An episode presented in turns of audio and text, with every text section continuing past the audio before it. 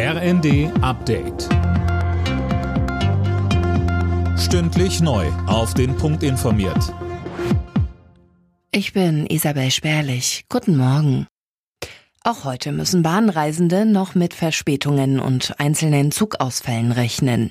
Der Warnstreik der Lokführergewerkschaft GDL ist zwar seit gestern Abend beendet, viele Züge stehen aber jetzt noch nicht dort, wo sie gebraucht werden.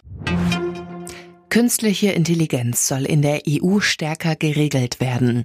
Nach langen Verhandlungen mit den Mitgliedstaaten steht das laut EU-Parlament weltweit erste KI-Gesetz. Da geht es unter anderem darum, KI-Anwendungen in Gruppen einzuteilen. Je höher die Risiken, desto höher die Anforderungen.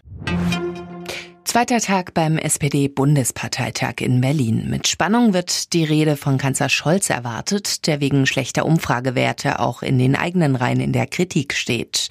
Details von André Glatzel. So fordert zum Beispiel die Jugendorganisation Jusos, dass sich Scholz mehr für sozialdemokratische Inhalte in der Ampelregierung einsetzt.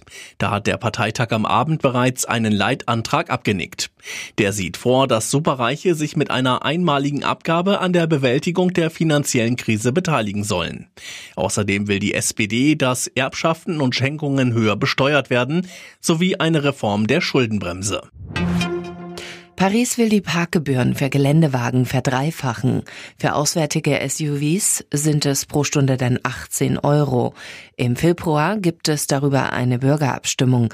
Der zunehmende Anteil an SUVs sorgt neben Umweltverschmutzung auch für Probleme in Sachen Sicherheit, so die Stadtverwaltung. In der Fußball-Bundesliga hat die TSG Hoffenheim ihre Durststrecke beendet. Nach zuletzt vier Spielen ohne Dreier besiegte die Mannschaft den VfL Bochum vor heimischem Publikum mit 3 zu 1 und bleibt auf Kurs Europa. Alle Nachrichten auf rnd.de